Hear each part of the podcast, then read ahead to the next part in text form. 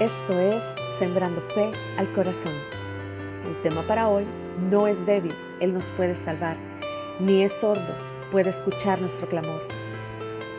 Culpar, renegar, reclamar, cuestionar a Dios son solo algunas de las cosas que en momentos de crisis, incertidumbres, angustias, como lo que ha acontecido en estos meses en nuestra nación y en las naciones del mundo entero, o pruebas, procesos, etcétera, etcétera, etcétera, salen de los labios de aquellos que no conocen a Dios, pero también de aquellos que somos cristianos. Cuando no se obtiene una respuesta favorable o una respuesta rápida o la respuesta no es justa a nuestro criterio. Pues en esos momentos, aunque creemos que confiamos o buscamos a Dios, con estas actitudes solo nos damos cuenta lo poco que conocemos a Dios. Y es porque no entendemos del por qué pasan estas cosas en nuestra vida, o qué es lo que Él quiere de nosotros, o por qué permite que suceda a nivel general como está sucediendo en este momento. Isaías 59, versículo 1 dice, escuchen, el brazo del Señor no es demasiado débil para no salvarlos, ni su oído demasiado sordo para no oír su clamor. Quiero hacerte unas preguntas. ¿Tú crees que Dios no puede salvarnos hoy mismo, no puede sacarnos de esta pandemia si Él quisiera en este momento. ¿Tú crees que Dios no quisiera responder de forma inmediata a nuestra oración? La respuesta es un rotundo sí. Entonces, te preguntarás, ¿por qué entonces el Señor no responde? Mira, expresar queja reclamo es como dudar que Él es un Dios poderoso. El Señor no es débil, ni tampoco es malo, ni sordo para no escuchar nuestras oraciones. Pero en este tiempo que has tenido más oportunidad de buscarle, ¿te has tomado el tiempo para preguntarle qué es lo que Él quiere? ¿Qué quiere arreglar contigo? ¿Qué mensaje quiere darte? ¿Qué mensaje quiere darle al mundo entero? Por ejemplo, con todo lo que está aconteciendo. En el versículo 2 del capítulo 59 de Isaías da una respuesta contundente y el por qué parece que no escucha nuestro clamor. El texto dice, es por los pecados que nos han separado de Dios a causa de esos pecados, Él se alejó.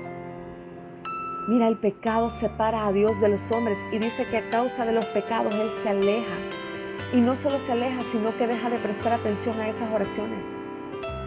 Desde hace tiempo atrás, Dios viene hablando y viene hablándonos a muchos que Él quiere que cada uno de nosotros y que todos, no solo en esta nación, sino en todas las naciones, volvamos nuestros corazones a Él. Pero a pesar de estas circunstancias que estamos viviendo hoy a nivel global, lo que ha pasado es que muchos siguieron con su rutina normal, pero ahora desde casa otros aun cuando tienen el tiempo para buscarlo no lo hacen y siguen ignorándolo. Otros siguen haciendo las cosas sin consultarle y no se rinden a Él. Otros siguen teniendo su ego a flor de piel delante de Él.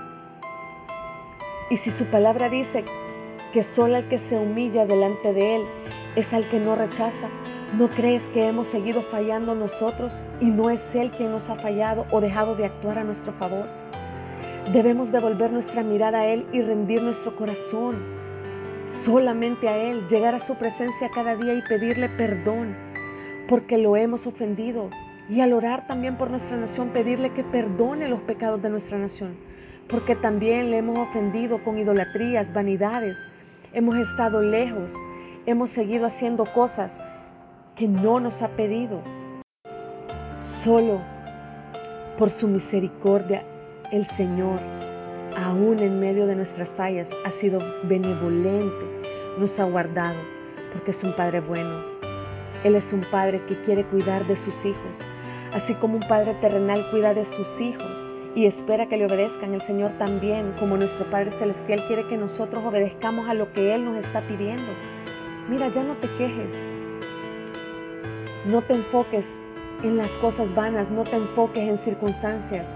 Búscalo, conecta tu corazón a Él y no te mantengas lejos.